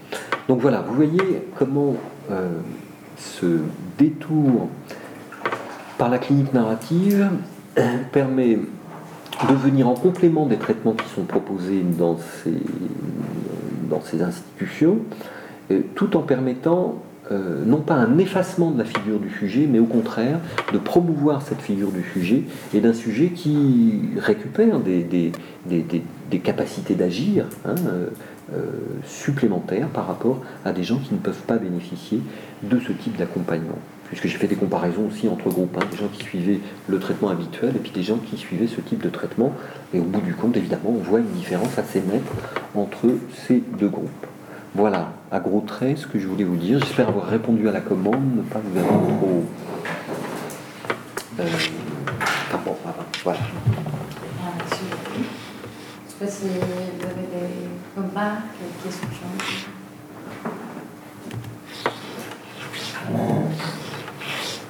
Moi, ce me vient en ce moment, dans l'actualité, j'écoute, j'entends beaucoup de personnes qui dans le rapport à la politique du choix de candidat et plein de de vie fréquemment dit, qui argumentent pour un vote extrême droite. Et la question que je me pose, c'est à la fois, je me dis, c'est euh, un accès à la parole qui est donné, pouvoir euh, euh, s'exprimer, et à la fois un enfermement dans le discours. Parce que, enfin, ce qui me lève, c'est qu'il n'y a pas de traitement de la parole. Une parole qui est jetée, comme ça qui est donnée qui est même affirmé. Et voilà, en vous écoutant, je me dis, qu'en fait la personne, et qu'en fait aussi l'écoutant, euh, moi, pas grand-chose, sinon, enfin, sinon je, comprends, enfin j'essaie de comprendre d'où la personne parle, ce qu'elle veut dire, là où elle n'a pas écoutée, comment elle, peut peut-être transformer son discours et sa trajectoire sociale, mais c'est pas, pas si simple. Non, non, non, je, suis complètement d'accord avec vous. De toute façon, je, pense que les récits de vie euh, peuvent donner le pire comme le meilleur. Hein. C'est-à-dire qu'on voit bien l'instrumentalisation du récit, par exemple, dans le champ du travail social. Hein. Euh, donne-moi ton récit, je te donnerai un, droit social. Hein. Et, on voit bien, par exemple, avec euh, tout le recueil de récits auprès des, réfugiés qui doivent livrer un récit qu'ils espèrent conformes pour être accueillis. Enfin, vous voyez ce, genre de dérive. Il y a aussi évidemment tout, cet excès de parole euh, non cadré dans l'espace public qui ne dit finalement pas grand-chose, sinon euh, des choses peu réfléchies. Et puis après, il y a des dispositifs narratifs dans lesquels l'accueil de la parole d'autrui, d'abord le, contexte de production du discours euh, obéit aussi à un certain nombre de de points de repère hein, et, où le travail avec le sujet autour de cette parole est cadré par des dispositifs qui sont, qui sont clairement établis. Évidemment, ça ne produit pas la même chose. Hein. ça produit pas la même chose. La, production du récit en tant que récit, bon voilà, c'est pas parce qu'on. Bah voilà, hein. Le discours, il peut être performatif, mais il peut être aussi. Euh, il n'y a, pas d'effet magique du récit à mon sens. Hein. Où situez-vous euh, le storytelling Alors, le storytelling, hein, euh, précisez votre question peut-être. vous avez parlé un peu de tous les champs euh, qui ont permis, en fait, de, dans ma lecture, hein, qui permettent à la personne en fait, de, développer de la réflexivité, et mhm. puis de, quelque part se, se, projeter au-delà de, ce qu'elle est avant de faire. C'est un narrative vraiment. Et euh, aujourd'hui, il y a, euh, pour reprendre un peu euh, le, discours politique, les hommes politiques utilisent énormément le storytelling. Aujourd'hui, si jamais vous voulez monter dans le monde digital, si vous voulez monter une entreprise, vous avez intérêt à utiliser ce storytelling qui raconte une histoire qui fait qu'en fait on capte les investisseurs, ou on capte les, électeurs, ou on capte. Oui, alors, bah, moi, j'ai pas étudié particulièrement ces questions-là. Hein. Ce que, pour être clair, hein, ce que j'ai précisé dans les approches biographiques, c'est ce qu'on peut repérer aussi, ce qu'on peut repérer aujourd'hui dans les pratiques de recherche qui utilisent le récit. Il y a plein d'autres pratiques qui utilisent du récit, pas forcément avec des finalités de recherche. Donc sur le storytelling, à mon sens, c'est pas une pratique de recherche. Ne l'ayant pas étudié, je peux pas vous en dire grand-chose, si ce n'est que, voilà, bon, je pense qu'il faudrait mener une réflexion à la fois philosophique et sociologique euh, et politique sur ces questions-là. hein. Je- ne l'ayant pas fait, je ne peux pas vous dire grand-chose. hein. Euh, je pense qu'il y a aussi, excusez-moi, je pense qu'il y a aussi euh, des, des pratiques du récit émergentes, alors qui, qui le sont un peu moins aujourd'hui, mais autour des blogs, autour d'Internet, etc. Euh, et là, je pense qu'il y a vraiment des choses intéressantes. Tout récemment, j'étais au Brésil et euh, un jeune auteur, euh, Pedro Gabriel, il faut savoir qu'au au- au Brésil, c'est pas du tout un pays comme la France où on vend beaucoup de livres. Alors ce jeune poète qui dessine des mots, euh, des mots MOTS, mais qui traduisent des mots MAUX, il a un succès considérable. Il vend presque autant qu'un auteur comme Paulo Coelho au Brésil, ce qui est considérable. Et euh, j'ai fait un entretien avec lui. Et on est vraiment là à l'interface du geste automédial, c'est-à-dire comment certains individus se servent d'un média qui va être là, le dessin, l'écriture, la graphie, hein, pour rendre compte d'un récit qui par ailleurs trouve un écho dans la jeunesse brésilienne d'aujourd'hui, qui est assez désespérée par rapport à l'évolution politique du pays. Euh, voilà, mais on, on- et on pourrait multiplier les exemples. hein. Là, là, je ne vous ai parlé que des domaines dans- de recherche dans les sciences humaines et sociales que je connais un tout petit peu. mais évidemment, ça n'épuise pas le sujet. Mais excusez-moi, je vous ai coupé la parole. C'était juste que. Moi, moi, justement, je pense que le, le- le storytelling, il est utilisé pour réhumaniser ces grosses industries et la politique, et justement pour euh, essayer d'individualiser. Moi, j'ai cette histoire-là, pour séparer les parcours. Enfin, Je serais prudent.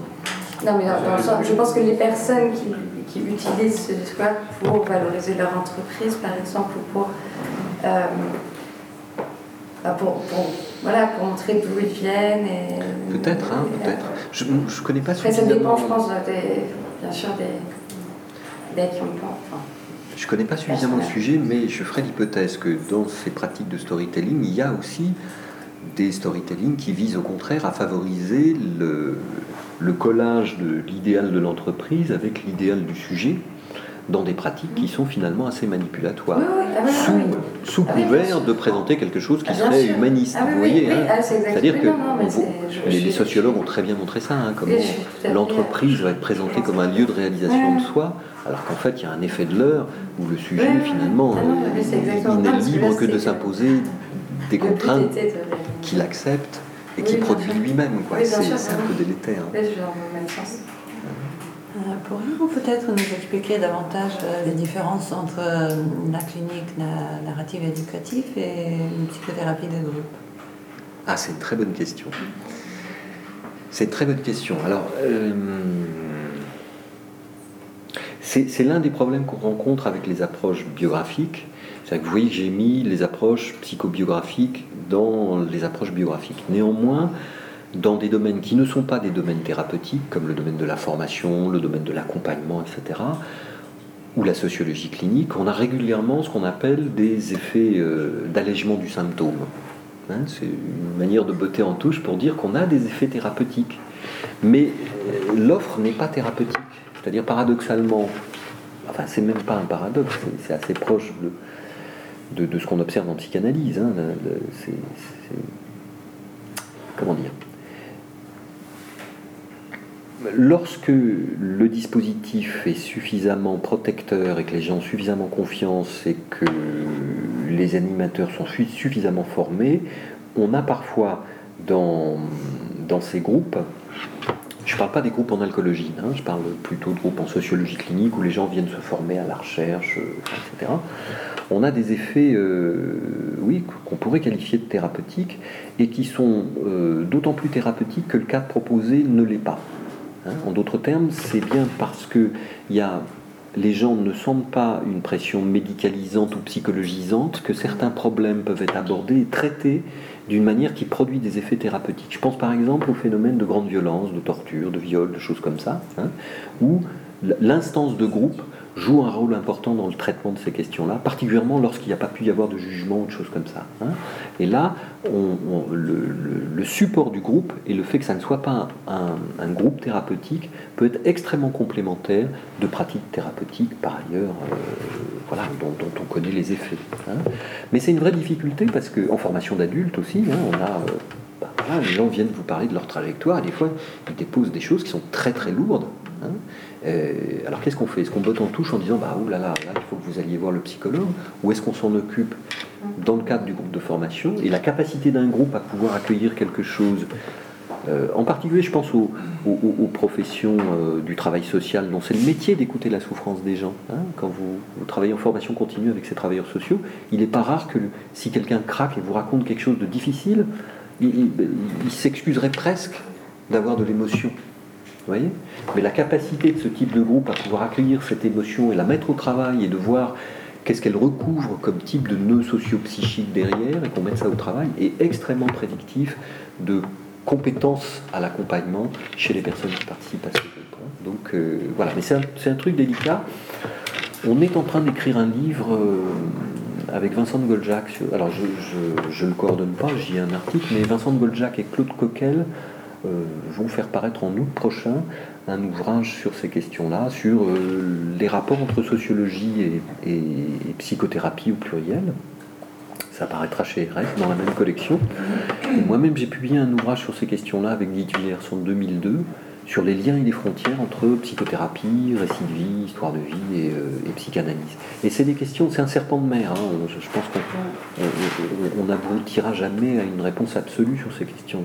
Les animateurs euh, qui participent à, vos groupes, du coup, ils sont formés comment Enfin, ils ont quelle formation? Alors ça dépend des, ça dépend des dispositifs. Moi, je travaille surtout dans le domaine de la sociologie clinique, et, et là, tous les animateurs sont euh, soit des gens qui ont une formation sociologique de base ou une formation de, en psychologie, psychothérapie de base, et qui se forment ensuite soit euh, soit pour les psychothérapeutes à la sociologie, soit pour les sociologues à la psychothérapie, et qui ont une formation assez longue, hein, qu'on anime avec Vincent de Golja, qui dure 3 à 4 ans. Donc ce sont des gens qui ont, euh, qui ont une formation idoine pour pouvoir utiliser les récits de vie dans le champ de la sociologie clinique. hein. À tout le moins, pour utiliser les récits de vie, il faut pouvoir avoir fait soi-même son propre récit de vie. Et s'il vous plaît, justement Oui. par rapport à ce récit, qu'on pourrait dire en quelque sorte que ça sert aux patients d'effectuer leur propre diagnostic d'eux-mêmes, finalement, de leur pathologie Ou en tout cas l'évolution de ce récit, je pense notamment au fil des séances, je pense à Ouais. Alors ça c'était ma première question. Et la deuxième, c'est par rapport à un mot qui a souvent été employé ici, justement le savoir expérientiel de ces, finalement, de ces, de ces patients, euh, tous alcooliques en l'occurrence, mais ça peut s'appliquer à bien d'autres choses. Comment euh, vous, en tant que thérapeute, euh, vous organisiez ces séances Euh, enfin, Quel était votre rôle exact par rapport au fait et comment vous leur permettiez d'évoluer par rapport justement au fait que de, de- on va dire, de situations où deux, ou trois de ces personnes auraient pu se rencontrer seules, sans votre intermédiaire? Vous voyez ce que je veux dire? Mais je crois.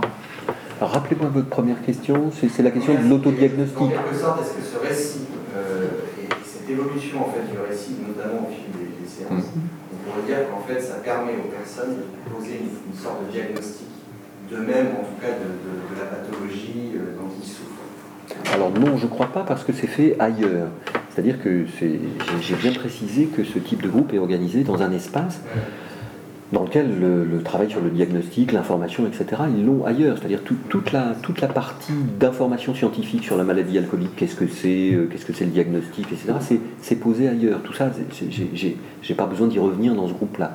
Donc s'il y a un autodiagnostic, c'est plus un autodiagnostic expérientiel que biomédical, si vous voulez. hein. Alors la seconde chose, quelle, quelle est la différence entre ce type de groupe et puis une rencontre euh, finalement euh, empirique en- c'est, la visée et les supports qu'on utilise. hein.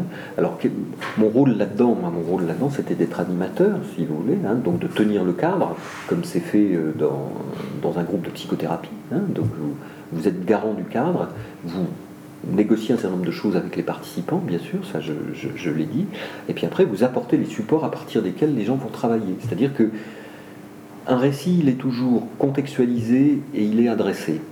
Alors, il y a des aspects formels. Les aspects formels, c'est les outils que j'utilise pour que les gens produisent du récit. C'est des récits, c'est des outils qui vont me permettre d'amener les gens à faire des croisements que j'estime nécessaires. C'est-à-dire en particulier les croisements entre le registre intrapsychique et le registre social.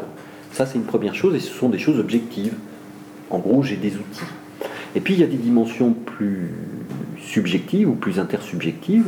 C'est un groupe, ça se constitue de manière euh, euh, archaïque, c'est-à-dire que c'est vraiment l'inconscient collectif qui, est en jeu et la capacité de l'animateur à jouer avec ces, dimensions collectives et avec ces dimensions intersubjectives, évidemment, bah, produit aussi des résultats. C'est-à-dire que Frédéric n'aurait probablement, dit autrement, Frédéric n'aurait probablement pas produit tout à fait le même discours dans ce groupe-là, où il y avait Léon, dont je vous ai parlé tout à l'heure, que dans un autre groupe. Vous voyez, le fait que à un moment donné, ça pète dans le groupe parce qu'il y avait un ennemi de classe ou supposé tel, euh, je ferai l'hypothèse que ça a eu, et pour Léon et pour Frédéric, une incidence sur le type d'hypothèse qu'ils ont pu produire.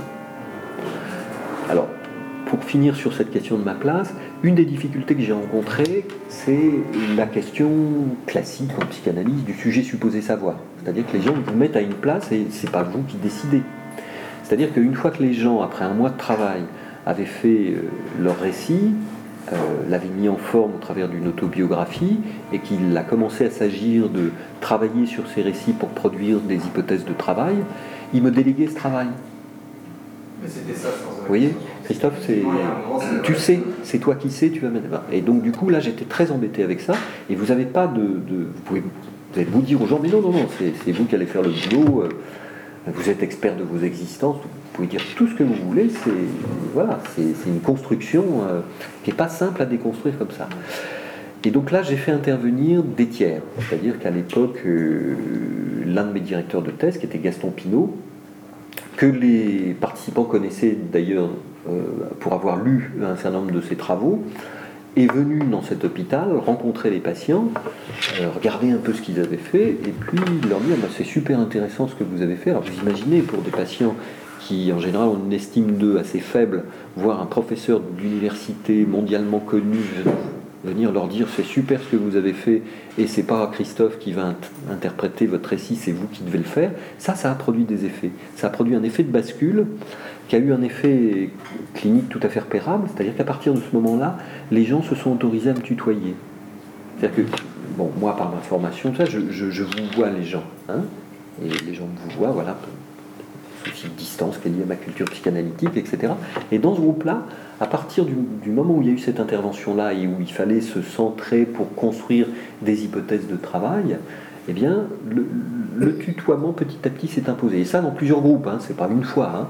Et, donc je devenais non plus ce sujet supposé savoir euh, qui, du coup empêchait le boulot, mais euh, un membre du groupe pas tout à fait comme les autres parce que ben, j'étais pas malade alcoolique, mais en tout cas, euh, voilà, il y avait une parité, il y avait une augmentation de la parité relationnelle qui s'instaurait dans le groupe et qui a permis ce travail de co-construction de sens avec eux. Parce que sinon, vous pouvez recueillir des récits, vous faites une très belle interprétation, mais qui peut n'avoir aucun sens pour la personne avec qui vous avez travaillé si, si c'est pas construit avec elle. Hein Là, donc vraiment, c'est quelque chose qui a été fait avec eux, qui a été validé avec eux. Et le, résultat de cette recherche qui a été un livre, euh, je n'ai publié que des choses que les gens qui avaient participé ont lu et, avec lesquelles ils ont donné leur accord. Hein, c'est pas c'est pas une construction euh, dans l'après-coup euh, à distance du travail qui a été fait avec les gens. C'est vraiment un travail de co-construction sur les exemples cliniques, hein, bien sûr. Ça répond à votre question? Oui, pour prolonger la réponse que vous disiez tout à l'heure, en fait, les personnes arrivent avec un diagnostic biomédical, mais qu'en fait euh, la personne a construire un diagnostic euh, expérientiel, un taux de diagnostic expérientiel. Ce n'est pas une manière de s'approprier et pouvoir euh, cheminer derrière? Ben, Si, si, si, justement, c'est l'objectif. L'idée, c'est ça, c'est de permettre aux gens de se singulariser et puis de, voilà, de pouvoir exister comme sujet non réductible seulement à, ce, à cette maladie voilà, que, en fait, que le symptôme ne prenne pas toute la place. Quoi. Même si, par ailleurs, on peut discuter sur est-ce que l'alcoolisme est un symptôme ou pas, c'est encore une autre affaire. Mais oui, essayez de, que les gens soient, voilà, réouvrir un peu la, la question identitaire quoi, pour ces personnes. Ce qui, est, ce qui, est, un problème technique avec, euh, avec ces patients.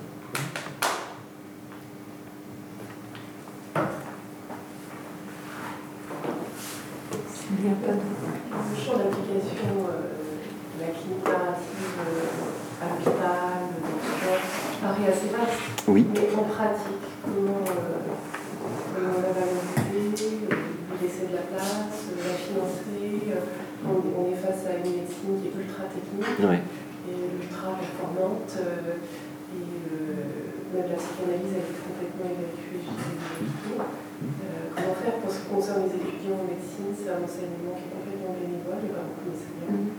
Euh, voilà, enfin, comment, quel, quel est l'avenir de la clinique narrative? Écoutez, je.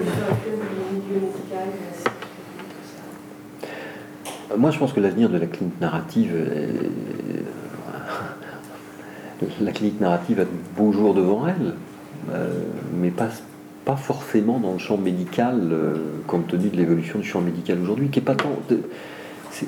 comment dire Je pense que ce qui pèse aujourd'hui sur le, sur le milieu médical, c'est vraiment des injonctions économiques, comptables et une raison instrumentale qui, voilà. Alors, je pense que on va dans le mur avec ça. Que, voilà, on, a des beaux discours. Euh, on a des beaux discours, mettre le patient au centre du dispositif, etc. Il suffit d'aller un tout petit peu sur le terrain pour voir que cette, euh, cette, gestion euh, liée au New Public Management de la santé est une catastrophe. Donc je pense qu'à un moment donné, voilà, ça, ne pourra plus fonctionner et que effectivement des choses qui ont été un peu oubliées sans doute, que ce soit dans la formation, dans les pratiques, etc., vont, vont revenir. Et je pense que la clinique narrative a effectivement d'autant plus une place à jouer que tous les praticiens empiriquement font de la clinique narrative. C'est enfin, comme Monsieur Jourdain fait de la prose, on fait tous du récit de vie parce que voilà quoi. Et que et qu'après, ben voilà, il y a des il y a des dispositifs, il y a des, des courants qui ont bien travaillé ces questions-là et que le jour où le collègue médecin ou soignant ont besoin de, de ces de ces courants, de ces pratiques, ils peuvent les solliciter sans aucun souci. Alors on parlait tout à l'heure des, collègues de Paris Descartes hein, qui font bon, qui introduisent la médecine narrative dans, dans, la formation des médecins en quatrième année, hein, je crois. C'est bien ça hein Je crois que c'est première année d'externat, je pense. Hein, c'est ça bah, bah, Manifestement, ça a l'air de donner de bons résultats. Mais en même temps, c'est très fragile parce qu'on voit bien que ils sont, euh, ils sont un peu isolés. Alors je pense pense qu'il y a aussi beaucoup de pistes du côté de l'éducation thérapeutique des patients. Beaucoup de choses se font de ce côté-là. Euh, de l'université ouverte des patients. Hein, donc il y a des choses qui se font, mais euh, c'est vrai que ce n'est pas dominant actuellement. Euh, je, pense aussi que, enfin, j'essaie de vous montrer que ce que je vous présentais, c'était pas contre, c'est en complémentarité, et je pense que ça c'est important. C'est-à-dire que si la médecine narrative doit se développer, ça sera en complémentarité, pas contre le, la médecine biomédicale. Et pour que ça soit valorisé, faut qu'il y ait des résultats. Comment les résultats? Alors c'est bien toute la difficulté de l'évaluation. C'est bien toute la difficulté de l'évaluation. Comment montrer aux décideurs que euh, comment montrer aux décideurs que la prise en compte de la subjectivité, euh, c'est quelque chose qui, euh, à terme, peut, peut produire des économies? On le sait, intellectuellement. On sait par exemple que l'éducation thérapeutique du patient, pour un euro dépensé, c'est 7 euros d'économie euh, en termes de santé publique. Donc on le sait, mais, mais c'est pas entendu. C'est pas entendu. Donc là, bon, je, moi j'ai pas de recette. Euh, je pense que ce qu'on peut faire, c'est d'essayer de développer ces pratiques-là dans, le, dans les espaces qui sont les nôtres, vous voyez Donc, euh, voilà, publier. Euh, Vous voulez dire quoi par les espaces qui sont ben, C'est-à-dire, euh, euh, par exemple, moi en tant qu'enseignant-chercheur, je publie sur ces questions-là, j'enseigne je, à des étudiants, lorsque j'interviens sur le terrain, j'essaie de promouvoir ces approches. jouis de la chemise parfois sur des recherches où vous voyez, on vient de terminer une recherche qui, était financée par le Conseil régional du Nord. C'est vraiment un. Ça, a malheureusement disparu comme programme, mais c'était des programmes chercheurs citoyens. C'est génial. C'était vous faites de la recherche avec, avec les gens. Hein, et euh, bon, on a eu un changement de couleur politique au Conseil général du, Nord, donc euh, malheureusement, on, on a plus ce type de recherche, mais ça a donné des jolies choses. Et en particulier, on vient de terminer une recherche là on, a fait un colloque euh, d'ailleurs sur cette question-là il y a 15 jours qui s'appelait Travail, santé, précarité. Et on a pendant trois ans été interrogé des professionnels du champ du social et du champ de la santé sur l'impact des modifications législatives et organisationnelles sur leur métier. C'est-à-dire qu'est-ce que disent les professionnels de première ligne euh, sur, leur boulot aujourd'hui dans le champ de la santé, du travail social, de l'accompagnement, etc. On a travaillé aussi avec des usagers en grande précarité. Puis on a fait des groupes comme ça. Et puis on les a vus pendant 3-5 séances. Et c'est effrayant ce qu'ils racontent. Effrayant de voir dans, dans quelle souffrance et difficultés, paradoxes ils peuvent se trouver. Alors du coup, vous voyez, on a, on a compilé ça, on a 900 pages à peu près de corpus, et puis là on est en train d'écrire un bouquin qui va s'appeler Les oubliés de la crise, hein, c'est-à-dire hein, comment les soignants, les professionnels, les gens qui sont confrontés aux difficultés que rencontrent aujourd'hui euh, les, gens ordinaires, euh, sont, sont voilà, les, les, oubliés du néolibéralisme et de ses politiques. Euh, voilà. Pardon? Je suis pas sûr qu'ils soient oubliés, ils sont rendus invisibles. Ils sont rendus invisibles, oui, peut-être. Mais en tout cas, on essaie de leur redonner la parole. Et, donc, du coup, euh, voilà. Impliquer, ça peut apporter peut-être un espèce. Ça, c'est la croyance. Hein. Donc, pour répondre à Pardon, excusez-moi, terminé. Non, je me, disais que le fait que les, médecins sont, de plus en plus concernés par cette question de, de, burn-out, etc., euh, qu'il y a énormément de, colloques, de conférences sur l'événement international qui va se faire sur le, soin des soignants, peut apporter peut-être un poids, euh, j'en sais rien. Difficile de faire de la prospective, mais en tout cas. En tout cas, pour répondre à vos questions, ce qu'on peut faire, c'est ça, c'est en parler, faire des conférences, écrire des articles. On a une revue qui s'appelle Le sujet dans la cité, dont vous parlera Christine Delory-Momberger, là, qui aborde ces questions-là, de donner la parole aux gens. voilà, on peut essayer de s'exprimer sur ces questions-là et de ne pas laisser le terrain libre à, des gens qui, d'ailleurs n'ont pas forcément euh, un, projet machiavélique hein, derrière. Hein quand vous rencontrez les directeurs d'établissement, les DRH, les gens qui sont formés à l'école de Rennes, etc., c'est pas machiavélique. C'est juste qu'ils résonnent avec un tableur dans la tête. Et que c'est une manière de penser qui est par ailleurs sur un plan purement macroscopique et, comptable. On peut le comprendre. Sauf qu'ils se plantent. Mais qu'ils ne le savent pas nécessairement.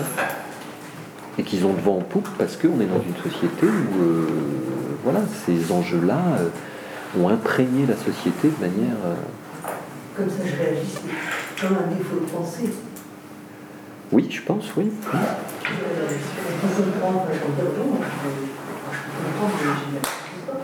Ah, mais on peut comprendre et pas accepter. Ah, non, mais ça va pas de soi. C'est une volonté par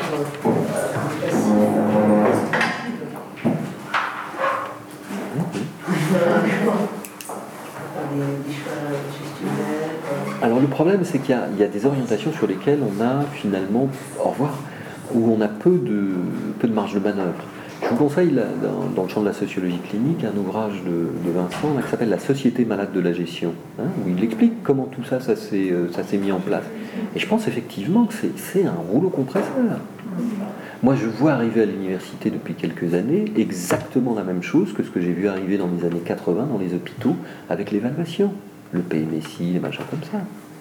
On savait, ça nous a fait rigoler au début. On pensait que c'était, enfin, franchement, c'était pas sérieux. Eh ben, on s'est bien trompé. Et moi aujourd'hui, je vois arriver une logique comptable, une logique de rationalité instrumentale, une perte de pouvoir des enseignants-chercheurs au profit d'administratifs qui, encore une fois, n'ont pas de projet machiavélique, mais qui, qui, ne savent pas ce que c'est que la recherche, qui ne savent pas ce que c'est que la pédagogie, l'accompagnement des étudiants, etc. Et on va je pense qu'on perd ce combat-là. Avec la fusion des universités, l'autonomie des universités, etc. Je pourrais vous en raconter. je pourrais vous en raconter. Et nos marges de manœuvre s'amenuisent. Pas seulement, pas seulement, pas seulement, pas seulement. C'est un mouvement général. Moi, je peux vous dire, j'ai eu des fonctions de directeur du FR, directeur de gros labos. J'ai bataillé en permanence. Et, vous voyez bien comment, euh, comment il y a une compliance des individus par rapport à cette. Euh, Alors à un moment donné, ben, moi j'ai un collègue qui est directeur d'un gros labo de sociologie, il vient de démissionner. Mais, bon, ben, vous voyez, au-delà de l'acte symbolique. Justement, à travers euh, toute cette façon d'avoir un espace de parole, de mettre à distance, être un sujet et avec d'autres sujets. Le poids il est toujours du côté du collectif aussi. Bien sûr. il y a des tendances qui peuvent euh, Bien sûr. voire euh, on se rend compte que, que ça produit, des suicides, des gens qui vont très très mal. Ça produit. Il y a des gens qui arrivent à résister. Oui, ça, produit. Ouais, ouais, ça produit de belles réussites parfois dans les, dans les collectifs. Positif un peu. Euh, merci à tous d'être venus. La prochaine merci à vous. Euh, sera dans un jour, le 20 avril, avec Eric Gallin.